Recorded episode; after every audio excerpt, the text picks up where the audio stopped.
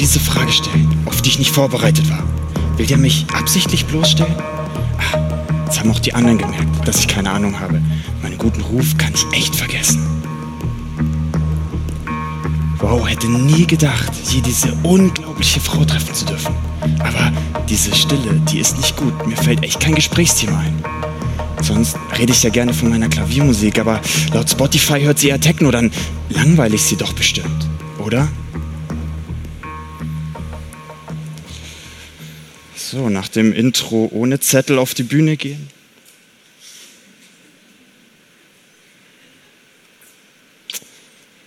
wenn du den Zettel doch mitnimmst, ruhig bleiben und die Situation gekonnt überspielen?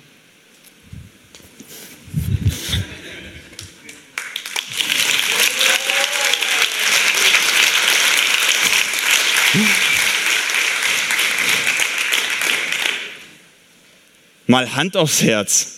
Wer von euch kennt das? So, du kommst in eine Situation und weißt einfach nicht mehr, wie du dich verhalten sollst. So wie im Mitarbeitergespräch und dir wird eine Frage gestellt, auf die du einfach keine Antwort hast. Oder beim ersten Date. Dir sitzt eine beeindruckende Persönlichkeit gegenüber, aber dir fällt einfach kein Gesprächsthema ein. Und dann kommen diese Gedanken von gerade aus dem Intro und du versuchst die Situation irgendwie zu retten und willst gleichzeitig keinen Fehler machen und das, was du dann tust, ist vollkommen fehl am Platz in meinen Teamseminaren fällt mir immer wieder auf, wie spürbar diese Unsicherheit und diese Gedanken nach außen hin werden und wie sichtbar das auch für den Gegenüber ist.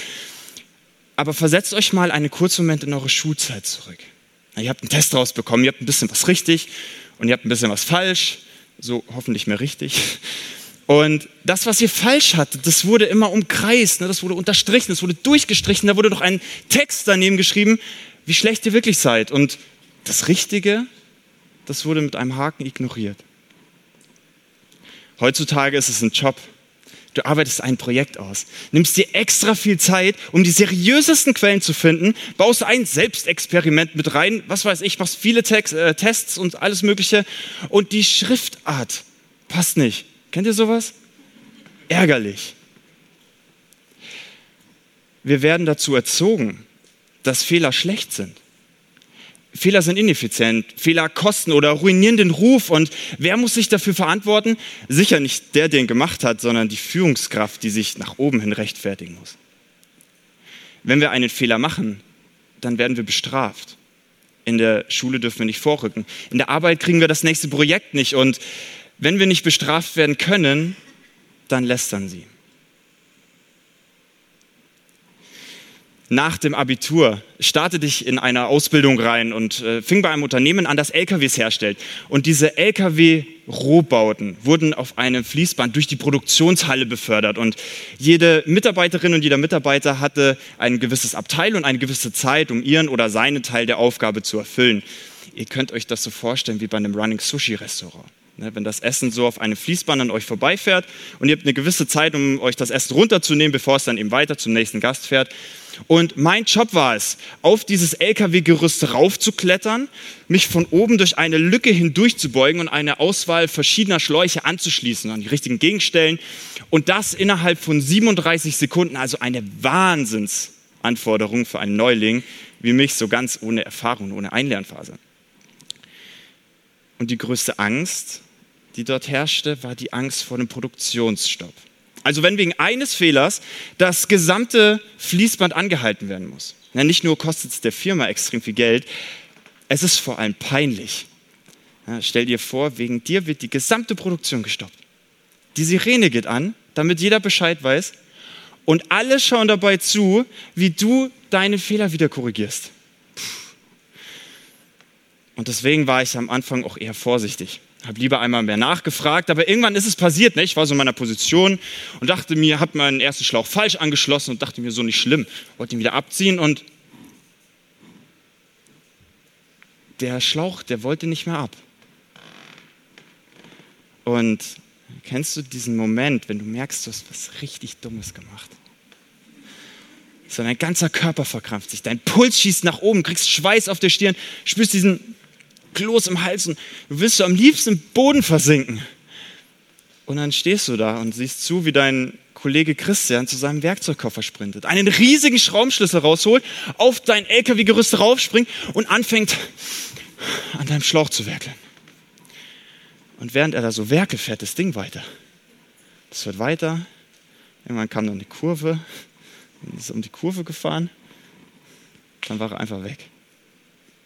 Du stehst da, kriegst nichts mehr hin. Jede Sekunde erwartest du diese Sirene, siehst vor deinem inneren Auge schon, wie Christian dich vor, vor dem gesamten Team zur Sau macht.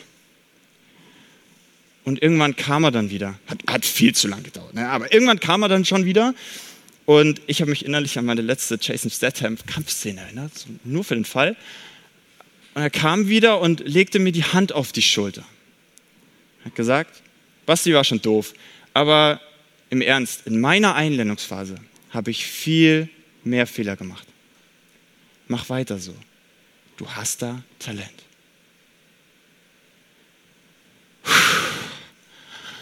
Könnt ihr euch diese Erleichterung vorstellen? Mit diesem einen Satz hat der Mann mir den kompletten Druck genommen. Was passiert, wenn der LKW wegen mir nicht verkauft werden kann? Was passiert, wenn die Produktion wegen mir anhält? Was passiert, wenn ich nochmal einen Fehler mache? Und bis zu meiner Versetzung habe ich keinen einzigen Fehler mehr gemacht. Und alles für diesen Mann getan. Also, also fast alles. Ne? Ich habe alles für diesen Mann getan. Und für dieses Team, logischerweise. Apropos alles für dieses Team tun.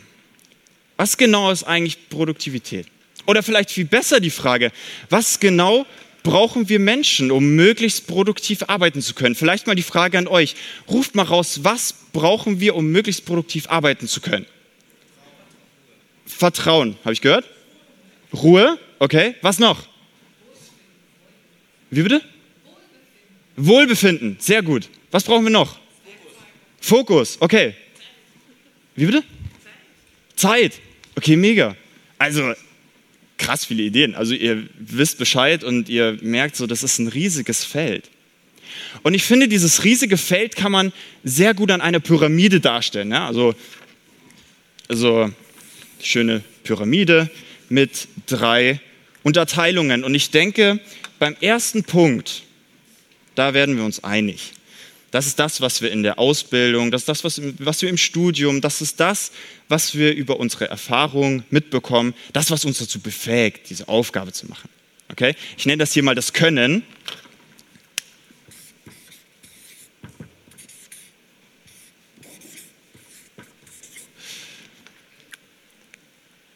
Doch ihr habt so viele Ideen gehabt. Und ich bin mir sicher, euch sind noch viele eingefallen. Und wenn wir diese ganzen Ideen jetzt auf zwei Begriffe runterbrechen müssen, was wäre dann die Basis von Produktivität? Spannend, oder? Nach meiner Ausbildung startete ich so richtig ins Arbeitsleben rein. Und was macht man in Deutschland mit der technischen Ausbildung? Richtig, man wird Eventmanager. Lange Story. Ich ging zu einem Personaldienstleister und unser Job ist es dort, Personal einzustellen, es auszubilden, Teambuilding zu betreiben und dann an verschiedene Caterer und Eventdienstleister zu vermitteln.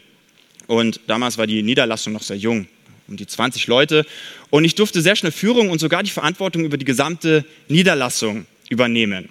Und das lief richtig gut. So, wir haben neue Aufträge bekommen, unser Team ist gewachsen und meine Überstundenzahl ist irgendwann auch gewachsen und deswegen wollte ich anfangen, Verantwortung abzugeben. Habe ich auch getan, die ersten Teamleiterinnen eingestellt und Teamleiter und die ersten Aufgaben verteilt. Das Problem war nur, dass irgendwie die Aufgaben nie so gemacht wurden, wie ich mir das vorgestellt habe. Also egal wie detailliert die Aufgabenstellung war, die wurden nie so gemacht, wie ich das wollte. Und ich weiß noch ganz genau, irgendwann kam mein Chef aus Frankfurt nach München zu Besuch und hat gefragt, Basti, wie läuft's? Und ich sagte ihm, super, wir haben viele neue Aufträge, viele neue Kunden, unser Team ist gewachsen, alles gut, aber die Mitarbeiter, die machen nicht das, was ich will und habe angefangen, ihn voll zu heulen. Der macht das nicht, die macht das nicht, der hat da keine Lust drauf. Und er hat sich das sogar alles angehört. und hat am Ende einfach gesagt, was ich verstehe, es nervt, wenn das Team nicht das macht, was man von ihm will aber du versuchst, deine Leute in dein System zu pressen. und dazu hast du kein Recht. Boom, oder? Ich dachte, ich wäre das Opfer. Weil die das nicht machen, weil der da keine Lust drauf hat, weil die keine Eigenverantwortung übernimmt, obwohl sie doch alle Geld dafür bekommen. Und mein Chef sagt, ich habe kein Recht. Cool. So, und dann hat er mir diese Pyramide gezeigt und gesagt, Basti, versetz dich mal in deine Leute rein. Und ich lade euch ein, setzt euch mal, auch wenn es gerade nicht in der Arbeit ist, aber versetzt euch mal geistig kurz in euren Arbeitsbereich, an euren Schreibtisch. Und eure Führungskraft kommt zu euch und sagt, hey, ich habe hier eine Aufgabe für dich, aber mir ist gerade egal, ob du die jetzt machen willst oder nicht. Du machst sie jetzt, weil du kriegst Geld dafür. Hast du dann Lust, diese Aufgabe zu machen? Also würdest du wirklich alles dafür geben, dass diese Aufgabe ein Erfolg wird?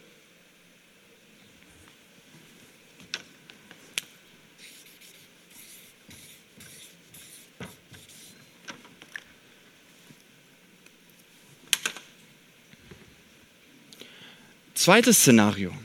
Deine Führungskraft kommt zu dir und sagt, hey, ich habe eine super Aufgabe für dich und einen super Plan dazu. Und mach das jetzt bitte Schritt für Schritt für Schritt, genauso nach den Strukturen und den Systemen. Und zweimal am Tag komme ich zu dir an den Schreibtisch und kontrolliere deinen Fortschritt.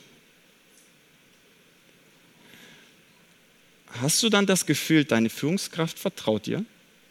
Sie traut dir wirklich zu, dass du diese Aufgabe kannst und ihr gewachsen bist.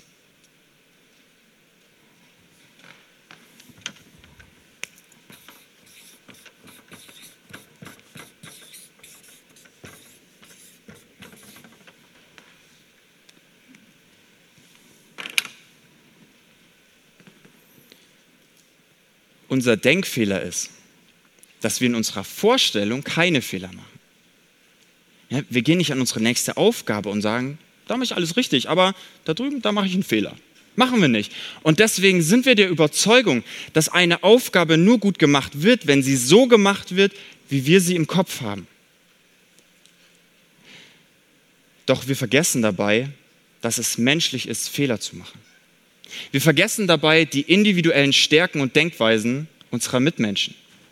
Niemand wird eine Aufgabe eins zu eins so machen, wie wir sie im Kopf haben. Aber wenn wir unser Vertrauen rausgeben, wenn wir eine Aufgabe so geben, dass sie sie wirklich machen wollen, von sich aus, dann werden sie diese Aufgabe auch können. Sie werden sie nicht eins zu eins machen, wie wir es gern hätten, aber sie werden diese Aufgabe machen. Und vielleicht machen sie sie sogar ein Stück besser.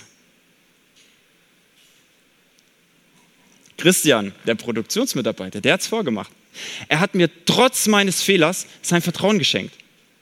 Er hat mich damit motiviert zu wollen. Und auf einmal konnte ich, und diese Erkenntnis habe ich in meiner Niederlassung angewendet. Und ihr könnt mir glauben, es war extrem schwierig meinen Leuten von Anfang an wirklich zu vertrauen. Aber ich wurde besser. Und schon ein Jahr später hatten wir ein dreiköpfiges Koordinationsteam, acht Teamleiter und insgesamt einen Pool von über 180 Mitarbeiterinnen und Mitarbeitern. Das System, das hat dann funktioniert. Seit vielen Jahren spiele ich schon Klavier.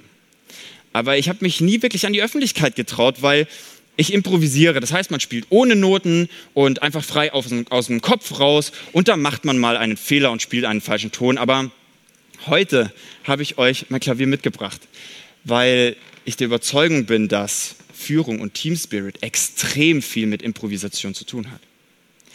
Auch Improvisation funktioniert nur durch Wollen, durch das Vertrauen in unsere Fähigkeiten und durch ein sehr gutes Fehlermanagement. Und ganz unter uns, ich habe ein bisschen Schiss vor dem, was jetzt kommt, weil ich weiß, ich werde gleich Fehler machen.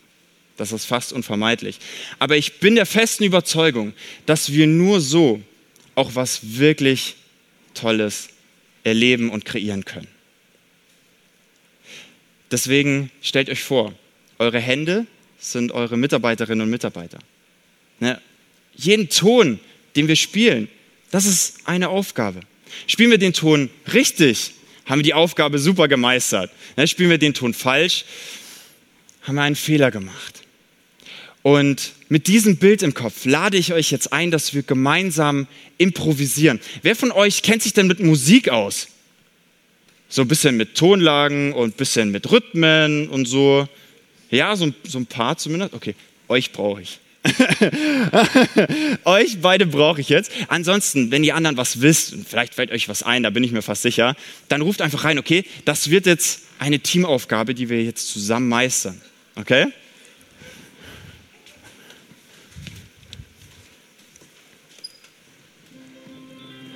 Hört ihr das? Sehr gut. Sehr gut. Vielleicht an euch beiden, weil ihr euch damit auskennt. Welche Tonart spielen wir? Spielen wir C-Dur? Spielen wir G-Dur? Spielen wir F-Dur? Ruft was raus. A-Moll. A-Moll. Okay. Das wird eine Herausforderung, aber kriegen wir, glaube ich, hin.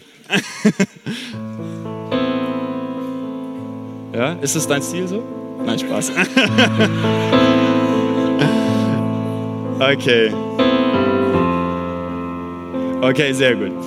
Spielen wir im Viervierteltakt oder spielen wir eher im Dreivierteltakt? Was ist euch lieber? Dreiviertel? Ein Walzerfreund? Ja? Ach krass. Cool.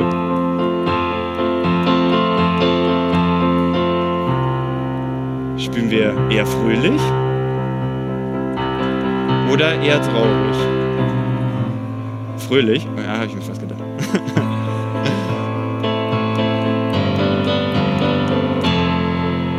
Spielen wir weiter so statisch irgendwie? Oder spielen wir ein bisschen kreativ?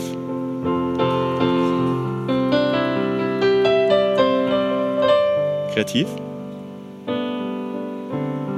Spielen wir weiter begleitend? Oder spielen wir ein bisschen melodiös?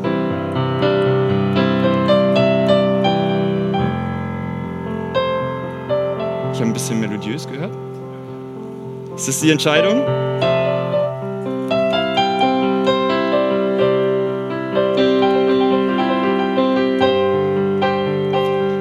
Stellt Pforte. Müssen wir ein bisschen schneller? Sehr gut. Stellt euch vor, wir würden auf jeden Ton achten. Dann ist vielleicht jeder Ton richtig. Ne? Jede Aufgabe sitzt.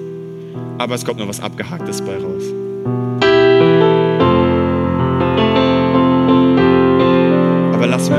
Angst vor Fehlern los. Vertrauen wir unseren Fähigkeiten und spielen das, was wir spielen wollen. Dann ist vielleicht nicht jeder Ton richtig, ne? aber was rauskommt, ist Musik. Deswegen lasst uns einen Raum schaffen, in dem wir uns vertrauen, in dem wir das tun nach Möglichkeit, was wir auch wirklich tun wollen. Denn dann können wir auch. Und so entfaltest du dein Team und deine Leute ihr volles Potenzial.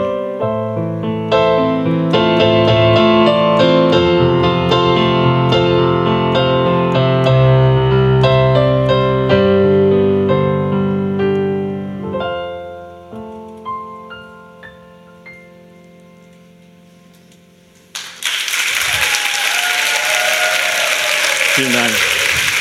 Dankeschön.